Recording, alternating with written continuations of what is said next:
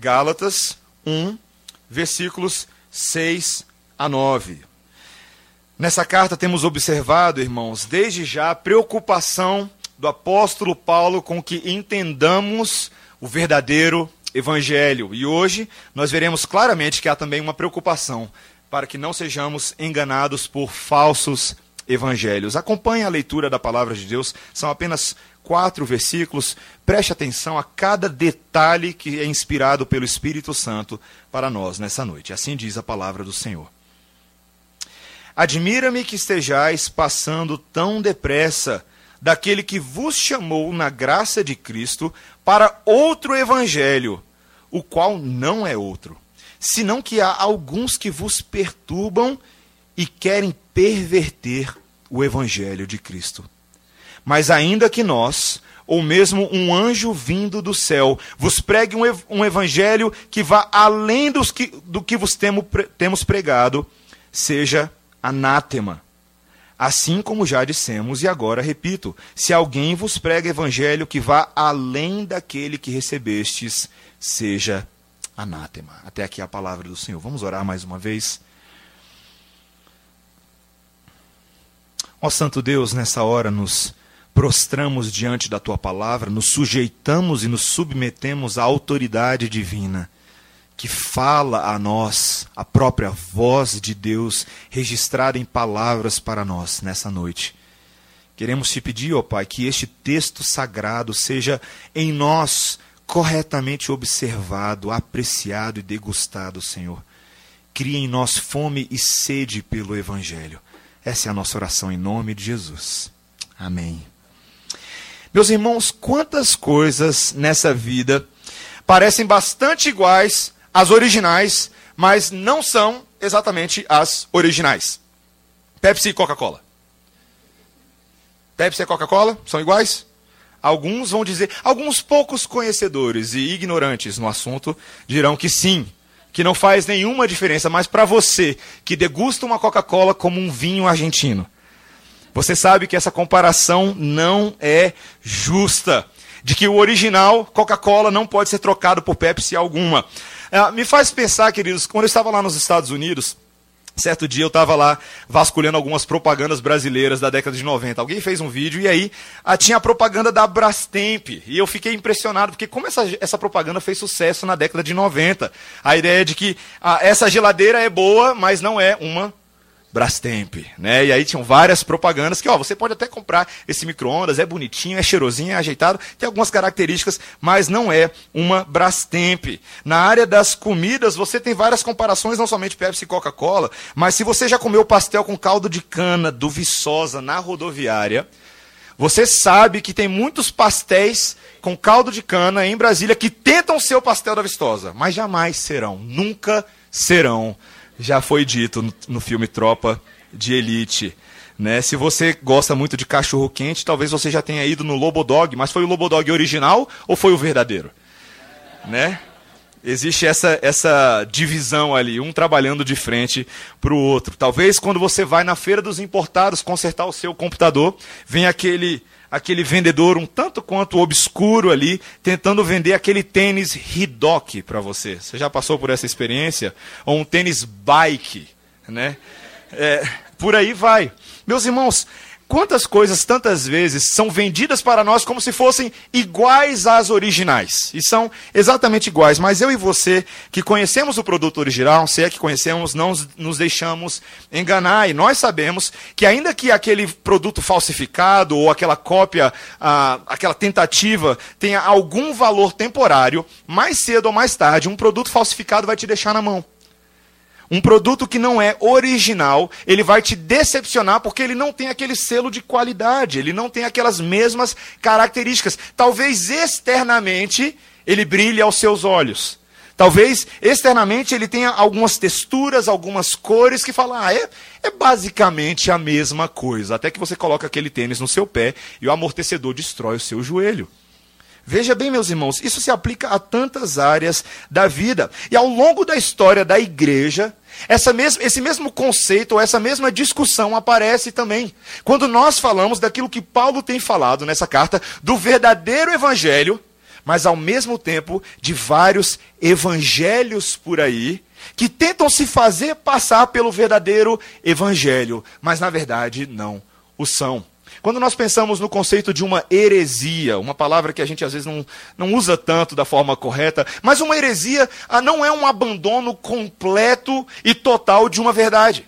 Mas muitas vezes uma heresia é uma distorção sutil da verdade que faz com que toda a verdade seja contaminada. Ao longo da história da igreja, nós temos diversas heresias, essas questões sutis que tantas vezes se fazem passar pelo produto original, pelo verdadeiro evangelho, mas acabam levando pessoas ao inferno.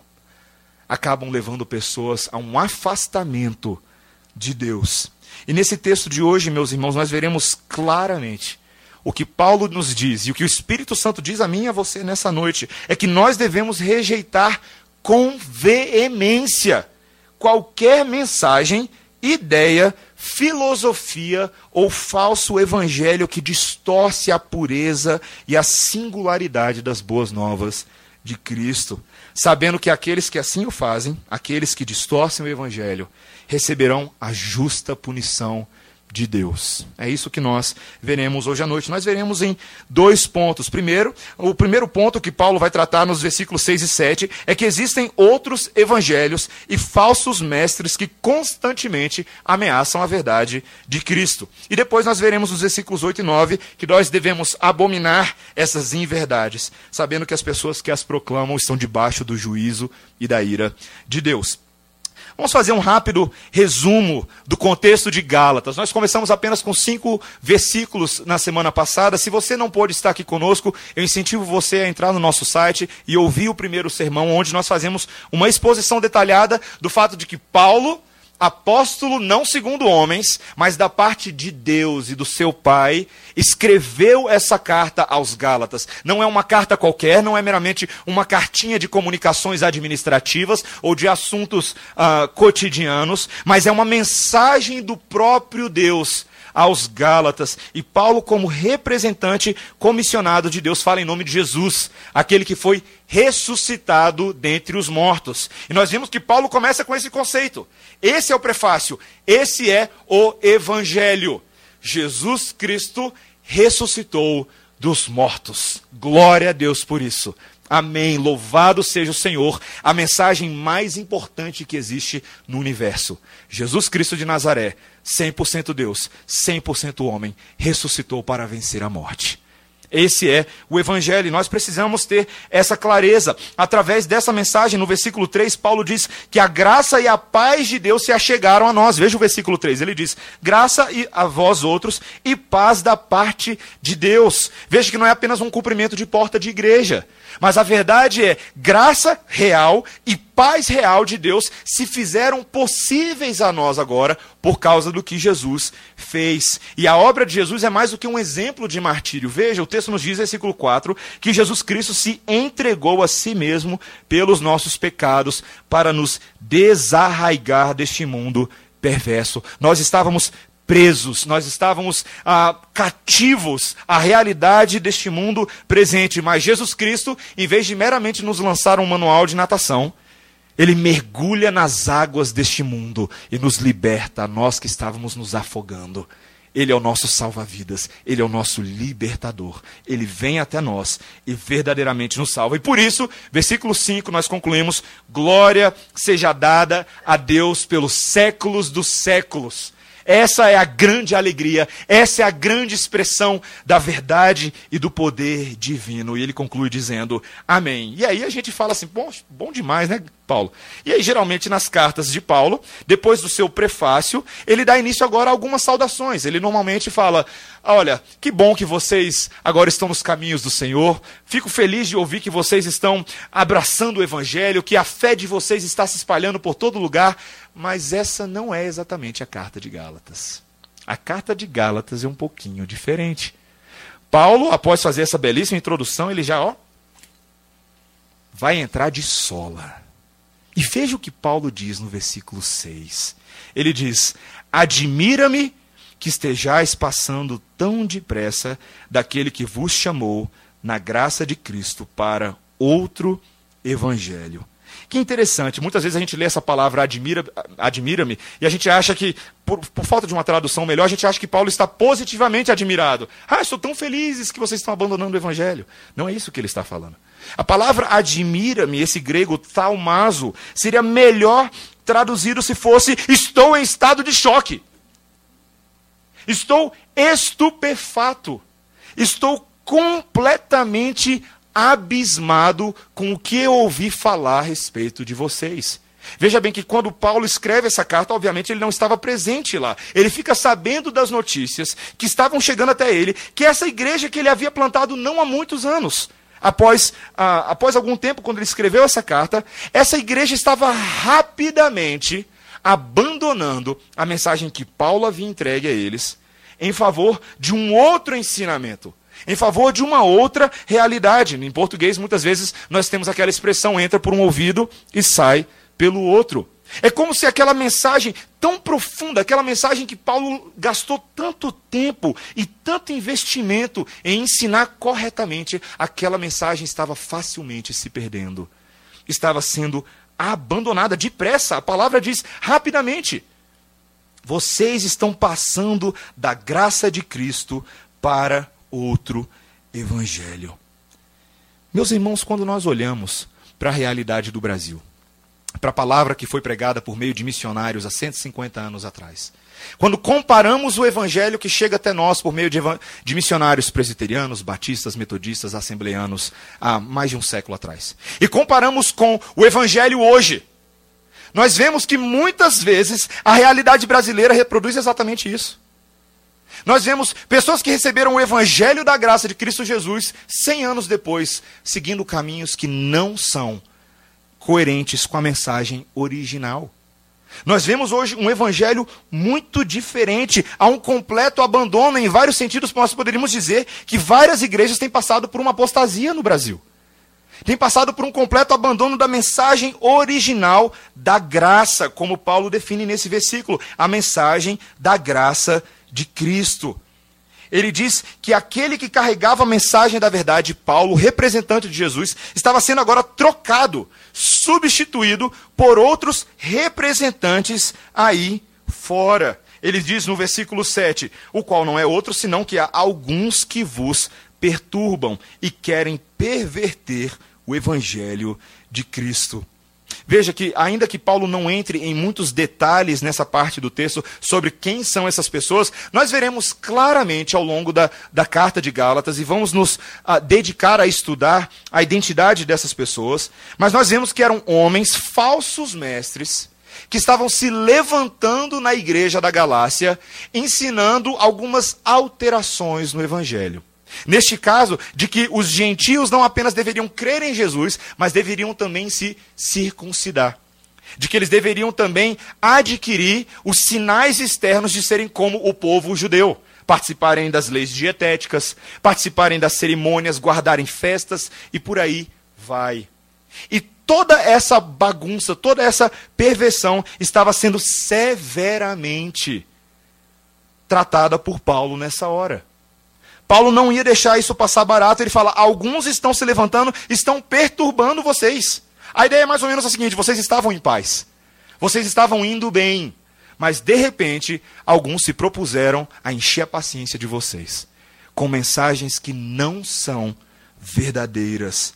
Alguns pregadores visitantes andam fazendo estrago. não sei se vocês já tiveram essa experiência, ah, mas eu lembro uma vez professor meu nos Estados Unidos, Elias Medeiros, ele disse que ele estava numa conferência missionária e eles convidaram um determinado homem para pregar nessa conferência. Um determinado pastor, inclusive, de renome. Ah, mas esse pastor, no tempo que ele esteve no púlpito da igreja durante o final de semana, só falou besteira. Só falou besteira. E na última noite, ah, um dos presbíteros da igreja, não aguentando mais aquela situação, ficou de pé no meio do culto e repreendeu aquele pastor no meio de um culto não permitindo que a igreja acreditasse nas coisas que estavam sendo faladas, buscando proteger. Meus irmãos, vocês conseguem perceber o cuidado pastoral que, Gala, que Paulo tem pelos Gálatas?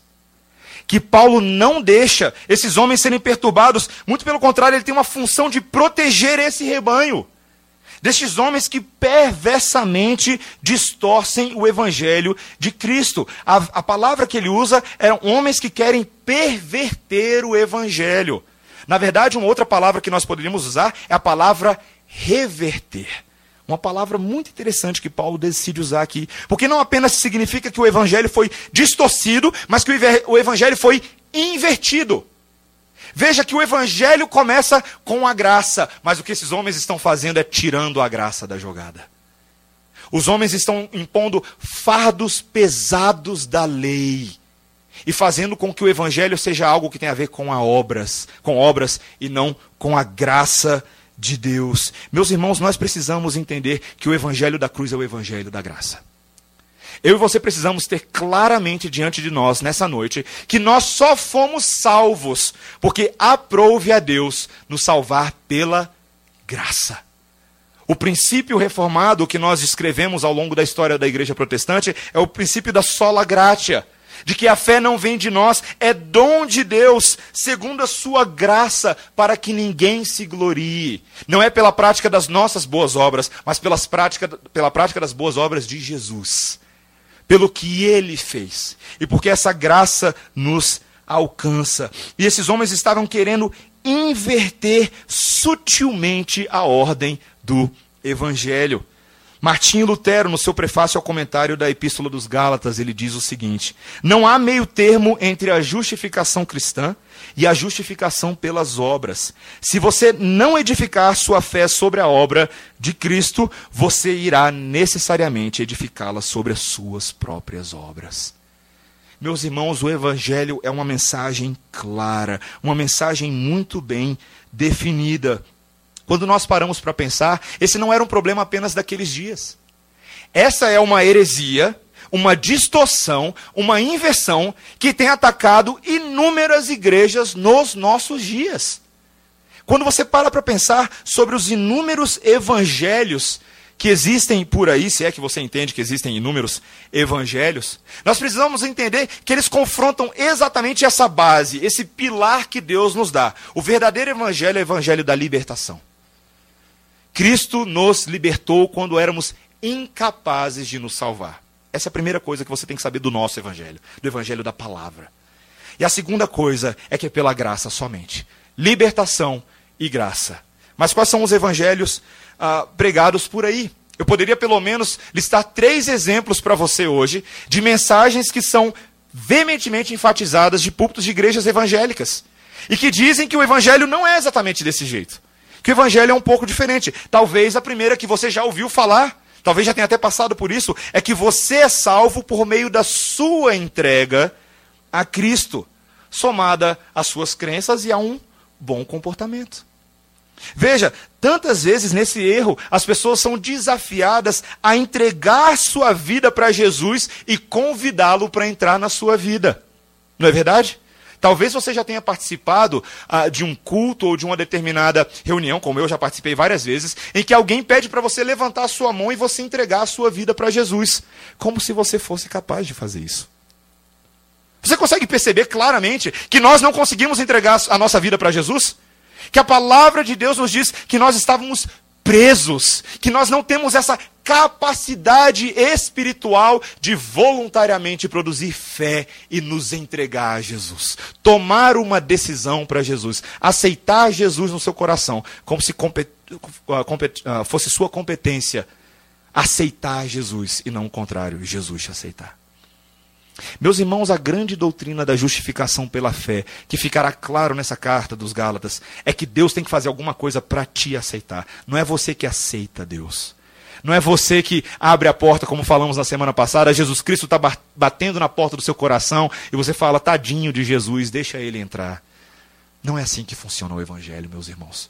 O Evangelho é Deus invertendo essa relação, olhando para nós incapazes de nos salvar Tantas pessoas acham que nós aceitamos Jesus quando nós conseguimos gerar um alto nível de pesar, de fome, de amor, de fé. E aí então, quando nós temos um alto nível de fé, e nós realmente queremos Deus, então Deus olha para nós e fala: Olha, olha, olha a fé desse homem, olha a fé dessa irmã. Vou salvá-lo, porque a fé dele realmente é muito grande. Quantas pessoas pensam que é dessa forma?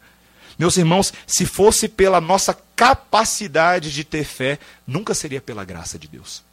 Nunca. A graça de Deus nos alcança justamente porque não podemos fazer nada para nos salvar, nem nos entregar a Deus. Meus irmãos, se não fosse Jesus Cristo de Nazaré abandonando o seu lar celestial e vindo até nós, eu e você não conseguiríamos construir uma escada para chegar até Ele.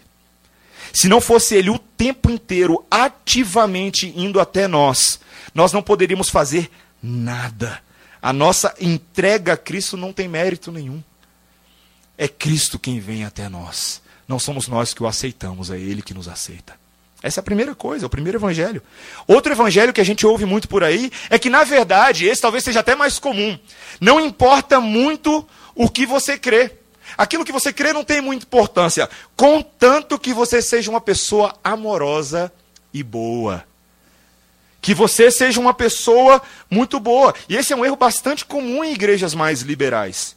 Essa visão ensina que todas as pessoas, independentemente da sua religião, ou da falta dela, encontrarão a Deus.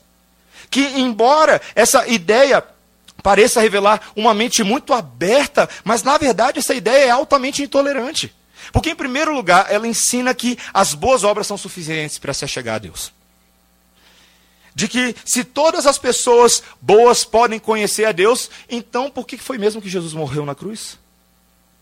Veja bem, pergunte-se a você mesmo, pergunte-se se você pensa dessa forma. Se você é bom o suficiente para alcançar a salvação, por que foi mesmo que Jesus Cristo derramou seu precioso sangue? Por que ele teve que fazer isso? De onde veio essa necessidade? Se nós afirmamos que as pessoas são boas para serem salvas, também estamos afirmando que apenas os bons podem ser salvos, não é verdade? Que uma pessoa muito ruim não pode ser salva. Nessa perspectiva distorcida, apenas aqueles que são bons, com bons casamentos, pagam suas contas em dia, declaram seu imposto de renda dentro do prazo. Aqueles que ah, têm um bom relacionamento com as pessoas, que não dão cortada no trânsito, que não jogam lixo na rua, apenas esses podem ser salvos. Mas isso não é graça. Essa não é a realidade das Escrituras. Isso acaba desprezando a realidade de que todos nós somos mortos. Eu e você sem Cristo somos zumbis. Aquilo que Paulo fala em Efésios 2. Nós estamos mortos em nossos delitos e transgressões. Nada podemos fazer para nos salvar. Não há quem seja bom. Paulo falando em Romanos 3. Não há um sequer. Ninguém que faça o bem, ninguém que busque a Deus. Neste mundo, meus irmãos, a nossa bondade é meramente externa. Ela não é suficiente para nos fazer ser aceitos por Deus, fazer com que o favor divino seja inclinado a nós. Nós precisamos ter muito cuidado, queridos. Essa, essas pessoas, na verdade, são incentivadas a pensar que, se forem tolerantes e abertas, agradarão a Deus. Elas não precisam de salvação, pois podem conseguir a vida eterna por si mesmas. Eu lembro ainda lá nos Estados Unidos também, acho que 2012 para 2013. Havia um pastor de uma igreja muito grande, talvez você já tenha ouvido falar dele, chamado Rob Bell. Rob Bell é um pastor de uma igreja emergente em Michigan naquela época. Uh, e ele escreveu um livro uh, que ficou muito famoso. Um livro chamado Love Wins. O Amor Vence. Uh, e nesse livro a tese dele era a seguinte: ele fez um vídeo e no vídeo ele estava numa galeria de arte.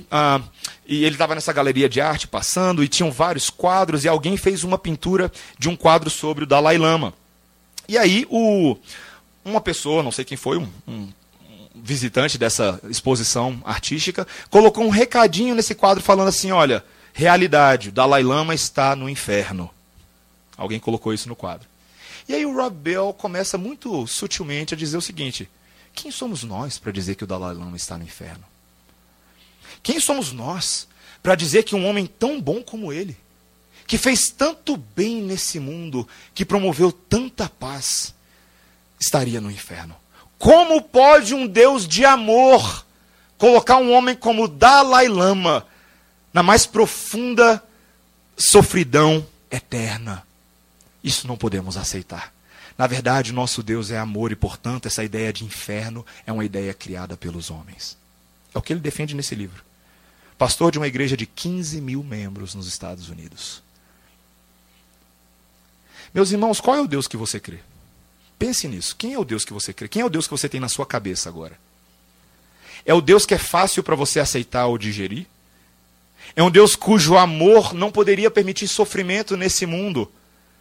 É um Deus cujo, cujo caráter jamais poderia permitir que você passasse por nenhum tipo de dificuldade? Ou é o Deus da Bíblia? Porque o Deus da Bíblia, meus irmãos, contanto que seja sim amor e bom e misericordioso, também é justo, também é verdadeiro, também é santo. E é um Deus que não salva homens mediante a capacidade dos homens oferecerem algo para serem salvos, porque os homens não têm absolutamente nada para que sejam salvos, inclusive o Dalai Lama. Se o seu conceito de bondade é o Dalai Lama, se você acha que a bondade do Dalai Lama supera todos os pecados que ele possa, porventura, cometer, você não conhece o Deus da Bíblia. Você não conhece como Deus nos enxerga. Como o nosso pecado é agressivo aos olhos de Deus. Como as nossas maldades são infinitamente superiores em quantidade e qualidade do que qualquer tipo de bondade que a gente possa fazer. E você sabe do que eu estou falando. Você sabe exatamente do que eu estou falando. Eu não preciso convencer você de nada. Essa ideia de que o homem é intrinsecamente bom não corresponde à realidade do nosso mundo. O homem se destrói, o homem mata, o homem inveja, o homem rouba, o homem trai, o homem mente, o homem tempo inteiro atenta contra a glória de Deus. Essa visão também não corresponde à visão da Bíblia do Evangelho. E em terceiro lugar, o último exemplo que eu daria dessas igrejas, não apenas igrejas que às vezes pregam que você pode ser aceito pela sua entrega, ou que você pode ser uma pessoa suficientemente boa ou amorosa, mas muitas vezes igrejas que são intolerantes ao extremo com pequenas diferenças no vestuário ou costumes. Aquilo que nós chamamos de um legalismo, que você será salvo se você entrar na nossa linha. Se você entrar na nossa faixa, se você se vestir da forma como eu te falar para se vestir, se você andar, falar da forma como eu dizer para você fazer, se você fizer todas essas coisas de acordo com essas regrinhas cerimoniais, esse também é um problema, queridos. Todos esses falsos evangelhos ameaçam o verdadeiro evangelho. E o grande problema que Paulo está combatendo aqui são esses falsos mestres. Ele diz claramente: esses falsos mestres, olha o que ele diz no versículo 7 senão que há alguns que vos perturbam e querem perverter. Meus irmãos, como nós somos inocentes. Nós achamos tantas vezes que as pessoas falam que elas falam apenas por ignorância. Ah, dá uma colher de chá para ele. Meus irmãos, não sejamos tolos. Quantos se dizendo líderes de igrejas evangélicas nestes dias têm faturado em cima das suas ovelhas? tem faturado em cima das suas ovelhas, manipulado teologias, manipulado relacionamentos, manipulado conversas e, e todos os tipos de situações para proveito próprio, porque querem sim perverter o evangelho. Se não quisessem perverter o evangelho, entrariam no esquema de Deus, não no deles. Se não quisessem perverter o evangelho, abraçariam a palavra de Deus, não a sua própria palavra. Se não quisessem perverter o evangelho, dariam glória a Deus em vez de botar uma foto na frente da igreja deles mesmos. Me perdoe, irmãos, mas eu acho isso um escrúpulo à glória do Senhor. Quando eu meto minha foto na frente da igreja e eu digo para a igreja que eu sou o dono da igreja, eu não sei o que eu estou fazendo. Deus é o dono da igreja, meu irmão. Deus é o dono da igreja, minha irmã. Como eu falei na oração, essa igreja não pertence a mim, pastor Mateus, não pertence ao Cláudio, não pertence ao presbítero Charles, a nenhum dos diáconos, não pertence ao Hotel Blue Tree, não pertence a ninguém senão a Deus. Ele é o dono e o cabeça da igreja. Falsos mestres que querem perverter o evangelho para proveito próprio. E a pergunta que eu faço para vocês, meus irmãos, diante desse quadro que é um tanto quanto assustador, diante dessas sutilezas que nos atacam, diante dessa realidade em que nós vemos tantos amigos nossos, irmãos nossos, talvez até nós mesmos, tendo passado por essas experiências, eu te pergunto: como nós podemos assegurar que o evangelho em que nós cremos é o verdadeiro evangelho? Se a coisa está feia, se a coisa está complicada, não apenas no nosso país, mas quando olhamos para todos os lados, como nós podemos ter uma real epistemologia cristã. Epistemologia, habilidade de se chegar a um conhecimento verdadeiro de alguma coisa. Qual é o teste que nós temos? E aqui Paulo vai nos dar um teste da verdade. Um, um checklist para você conferir e ver se o evangelho que você crê é o evangelho da verdade. Teste da verdade me faz lembrar reality show, né? Teste da verdade. Não. Exatamente isso que Paulo vai fazer aqui agora. E ele vai fazer isso por meio de uma, de uma ilustração, de uma suposição hipotética. Veja o que Paulo vai dizer agora a partir do versículo 8. Mas, ainda que. Essa palavrinha, essa expressão é importante.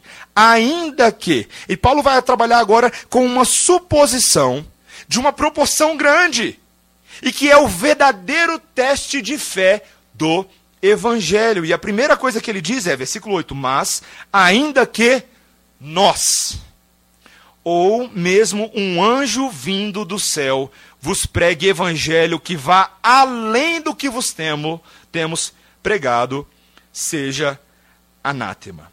A preocupação de Paulo aqui é cercear e deixar claro qual é o cerne do evangelho. Ele usa a expressão algo que vai além do Evangelho. Veja que coisas que podem ir além do Evangelho são tanto coisas que você pode adicionar no Evangelho, quanto coisas que você pode subtrair do Evangelho. O Evangelho, meus irmãos, é uma mensagem clara. A cruz do Calvário, o seu aspecto histórico, aquilo que Cristo Jesus fez por nós espiritualmente, é uma mensagem clara. Mas todas as vezes que eu adiciono alguma coisa, eu não tenho mais o Evangelho. Todas as vezes que eu subtraio alguma coisa, eu também não tenho mais o Evangelho. O Evangelho deve ser ipsis literis, igualzinho nos foi entregue. E ele diz: ainda que nós, ou mesmo um anjo vindo do céu. O primeiro grupo que ele fala aqui somos nós. Veja que interessante Paulo falar isso, né? Paulo era um, era um apóstolo. Paulo ele sabia que ele tinha autoridade divina, mas nessa suposição hipotética, Paulo está falando: ainda que eu e nós que representamos a comissão apostólica falemos algo que vá diferente, seja diferente daquilo que vocês ouviram, isso deve ser rejeitado. Paulo nos dá um alerta, é como se ele estivesse falando, mesmo que um dia eu venha a mudar de ideia. Vamos supor que um dia eu mudo de ideia. Vocês não devem ir comigo.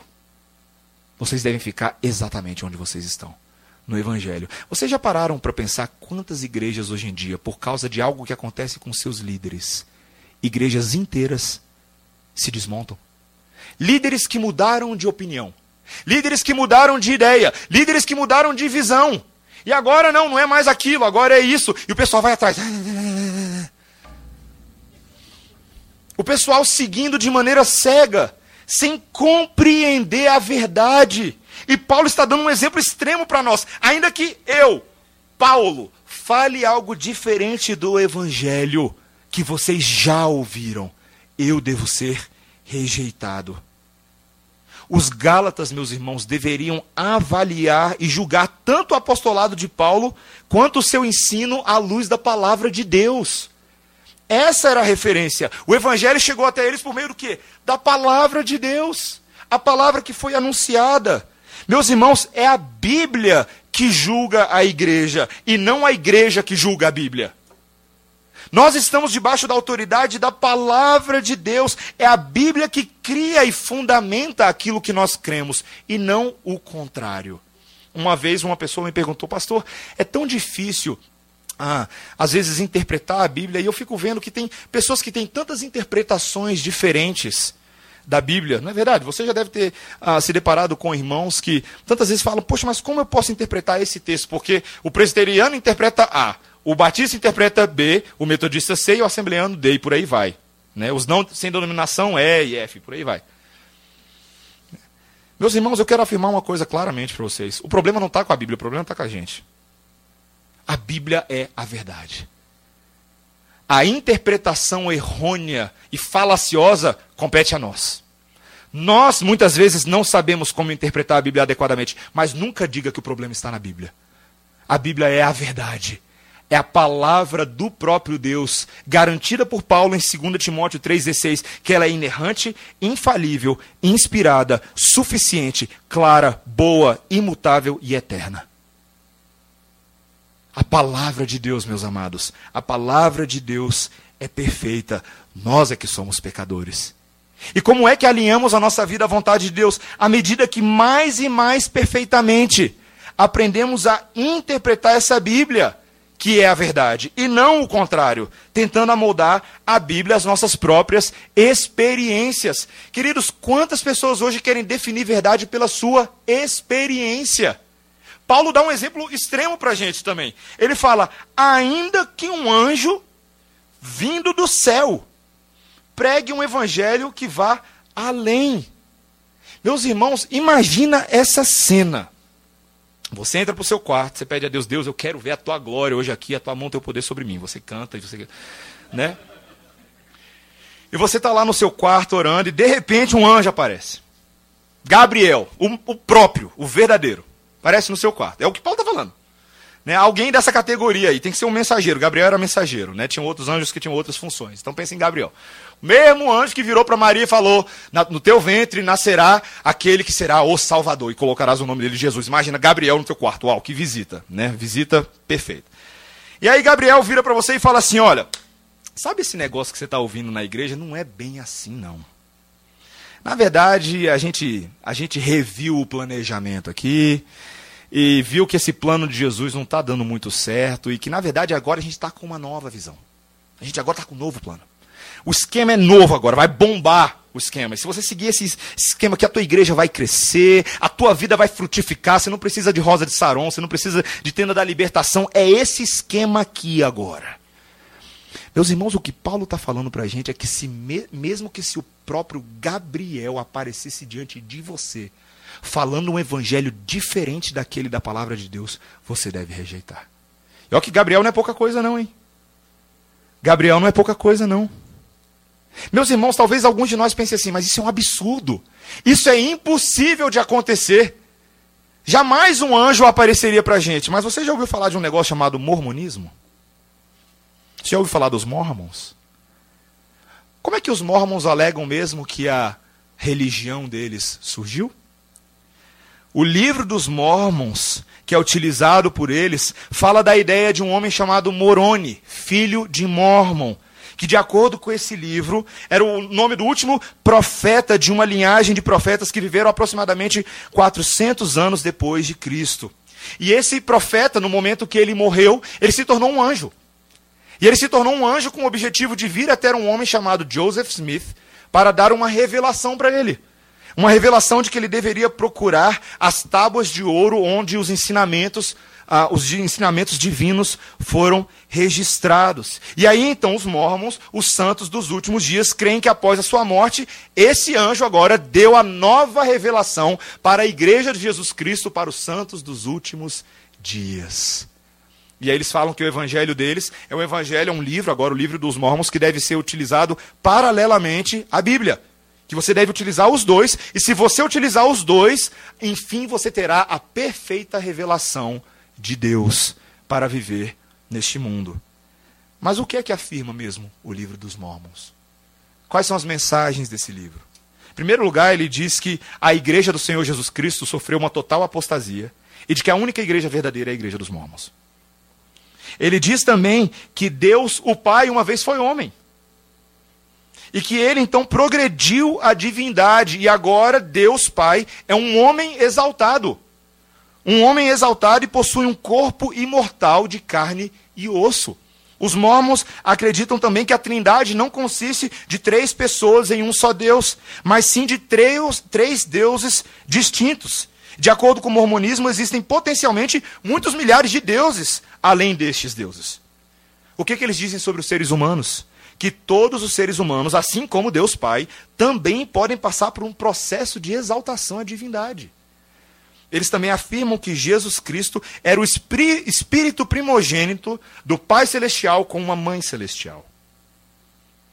E então Jesus progrediu a divindade no mundo espiritual, depois ele se encarnou, ele veio entre nós, foi concebido por Maria, que era a segunda mãe de Jesus, e não a primeira mãe de Jesus.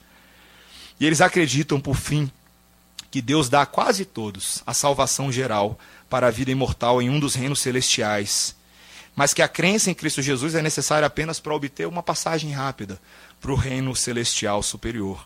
e que a fé não é suficiente para a salvação, mas você tem que participar em todos os rituais do templo mormon e obedecer às suas leis particulares para, quem sabe, ter oportunidade de ser salvo.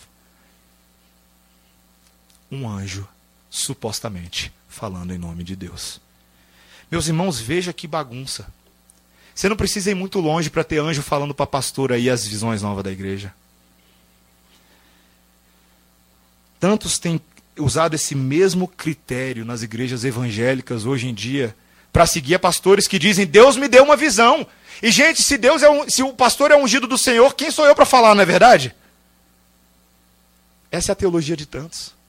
Que o pastor é o papa da igreja, que o que ele fala é inerrante, de que tudo que ele fala não pode ser contestado. Paulo falou, isso é lorota. Mesmo que Paulo falasse algo diferente da palavra de Deus, ele deveria ser contestado. E o julgamento de Deus, meus irmãos, é um julgamento muito severo. Nesse texto aqui, o julgamento de Deus é pronunciado nessas palavras de Paulo, quando ele diz: Se alguém vos pregar evangelho que vá além do que vos temo, temos pregado, que seja anátema. Anátema. A palavra grega anátema, uma palavra que significa uma invocação de uma maldição divina sobre a vida da pessoa. Qual foi a última vez que você orou invocando a maldição de Deus sobre a vida de alguém? A gente não faz muito isso, né? Paulo está fazendo. Paulo está falando que todos aqueles que revertem a ordem do evangelho e pervertem o evangelho são dignos da maldição eterna divina, que estão debaixo do julgamento de Deus. Meus irmãos, quão sério é isso? Quão, sério é, quão séria é essa exortação e admoestação do Senhor? Tantas vezes nós vivemos em dias em que nós queremos viver o politicamente correto com os nossos irmãos em Cristo. E sim, naquilo que está ao nosso alcance, nós devemos ter paz com todos. Nós devemos buscar ter um relacionamento em que a nossa unidade está na palavra e na centralidade da cruz. Mas há muito evangelho pregado de púlpito hoje que não é o evangelho, meu irmão. Que não é o evangelho. Tem muitas igrejas hoje em dia que não são igrejas. E quem está falando isso não sou eu, é Paulo. E Paulo fala mais: não basta ter política de boa vizinhança, eles merecem condenação. Queridos, são palavras graves, palavras sérias. Veja que Paulo não está se incomodando por qualquer coisa. Não é apenas uma discussão de escola dominical. Há questões que ameaçam a centralidade da obra de Jesus. É uma questão de vida ou morte, é guerra, meus irmãos. Quantos de nós achamos às vezes que diferenças doutrinárias não importam? E eu quero dizer, sim, importam. Talvez algumas delas sejam de menor ordem, mas algumas delas ameaçam a centralidade do evangelho.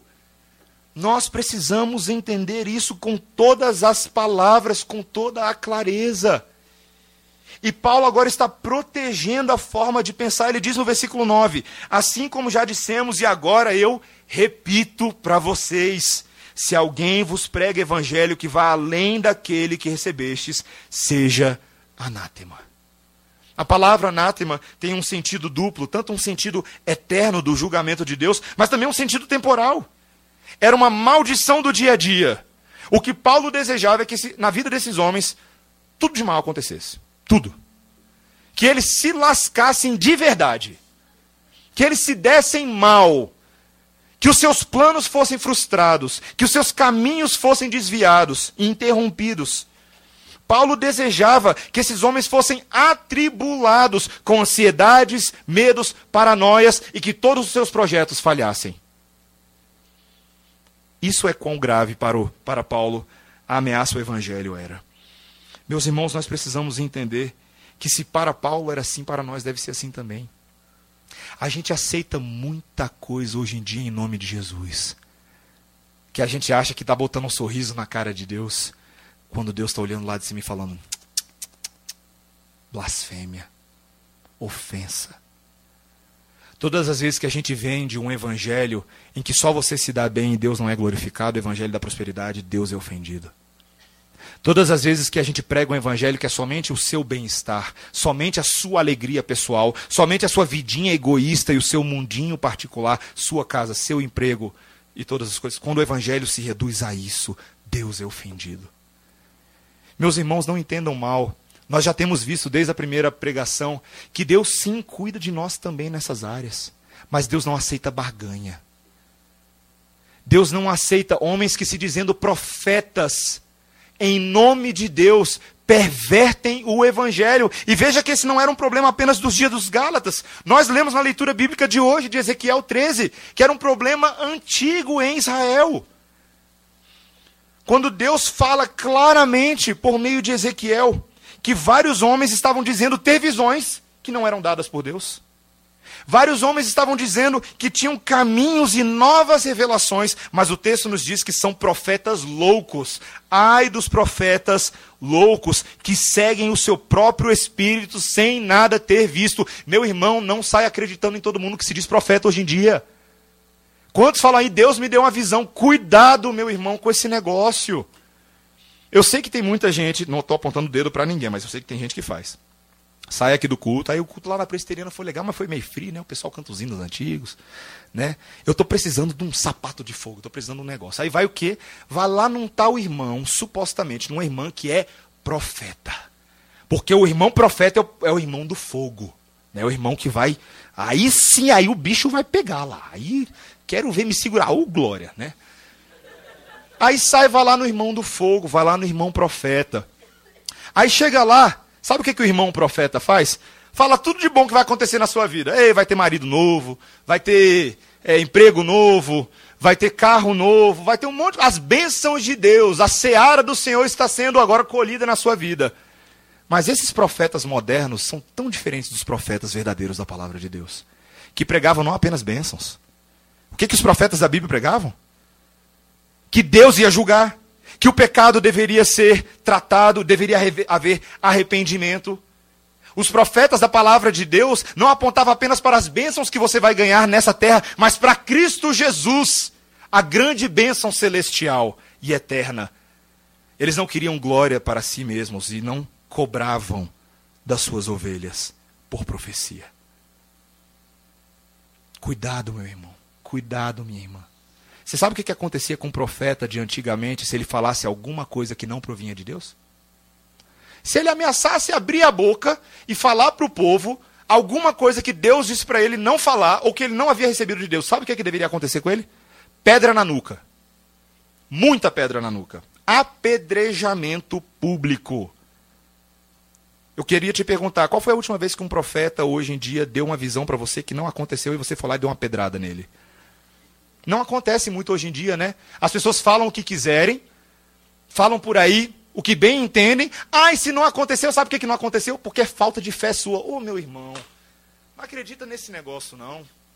Ah, não aconteceu na sua vida a profecia de Deus porque você não teve fé. Meus irmãos, isso não existe na Bíblia. Jesus Cristo, que foi profetizado na antiga aliança, não deixou de vir porque o povo não teve fé. Ele veio porque Deus falou que ele vinha. Quando Deus fala, acontece, meu irmão. Perdão, derramei água. Ó. Não foi programada. Não caiam nesse papo. E a minha indignação, meus irmãos, a minha chateação com isso corresponde ao que o apóstolo Paulo queria comunicar para a gente. Não caia nesse papo. E sabe por que Paulo fala assim com a gente? Porque Paulo nos ama, meus irmãos. É o amor de Deus pelos Gálatas que leva o apóstolo Paulo a falar o que ele está falando, não o contrário. Nós conseguimos agora enxergar claramente o motivo dele usar uma linguagem tão intensa e tão severa. Porque o que está em jogo é o nosso conhecimento verdadeiro de Deus, é a nossa intimidade com o Senhor, é a verdade do Evangelho e o destino eterno das pessoas, é isso que está em jogo, meus irmãos. São coisas pelas quais vale a pena lutar sobre as quais vale a pena discorrer, das quais vale a pena a gente lembrar os nossos irmãos. Essa franqueza rude de Paulo por nós é o amor de Paulo e do Senhor Jesus Cristo por nós. Nós precisamos entender, meus irmãos, que quando nós confrontamos os outros por causa da verdade, nós o podemos fazer por causa do amor de Deus. Nós devemos fazer isso. Inclusive, nós temos uma responsabilidade sobre outras pessoas, se é que elas estão seguindo um falso evangelho.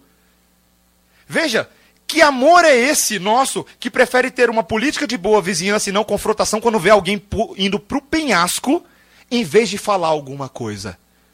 E você sabe o que eu estou falando. Tem pessoas na sua família, pessoas que você conhece, amigos próximos, colegas de trabalho, que têm dado ouvidos a ideias perniciosas que não são o evangelho.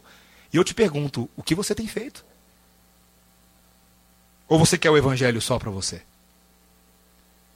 Nós vemos os problemas desse mundo e nos calamos.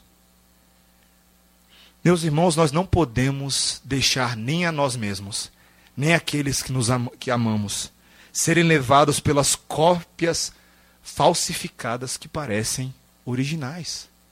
Tem muito evangelho por aí que à primeira vista parece uma Brastemp, mas que no final fará com que suas roupas permaneçam imundas com a sujeira do pecado. Não tem nada de máquina de lavar nesses evangelhos aí fora. Só o evangelho da cruz nos limpa do pecado. Só o evangelho de Jesus nos lava completamente do nosso pecado. É dessa Brastemp que você precisa, meu irmão. É dessa verdade que nós precisamos. E o apóstolo vai nos instruir na palavra de Deus daqui por diante a como entendermos isso mais detalhadamente, para que possamos viver para a glória de Deus. Eu e você fomos chamados, meu irmão, para viver para a glória de Deus. Isso significa lutar pelo reino também. Significa lutar pela verdade. Significa não permitir que a honra do evangelho seja manchada por homens que se dizem conhecedores da verdade. Não. Nós somos o povo da verdade. E veja, não entenda errado. Meu objetivo nessa noite não é arrogantemente vender o peixe dessa igreja. Não é isso. Eu não preciso ficar defendendo nada aqui. Você tem a palavra com você aí, ó. Você pode ir para casa, estudar a Bíblia, ler o texto que nós pregamos hoje à noite, rever, reler, ler o livro de Gálatas de trás para frente, de frente para trás. E se o Senhor Jesus Cristo te convencer dessas verdades, então lute, meu irmão. Seja um defensor da causa. Não de uma causa passageira, temporária, nem política, mas a causa do reino que é eterna. Amém? Vamos orar.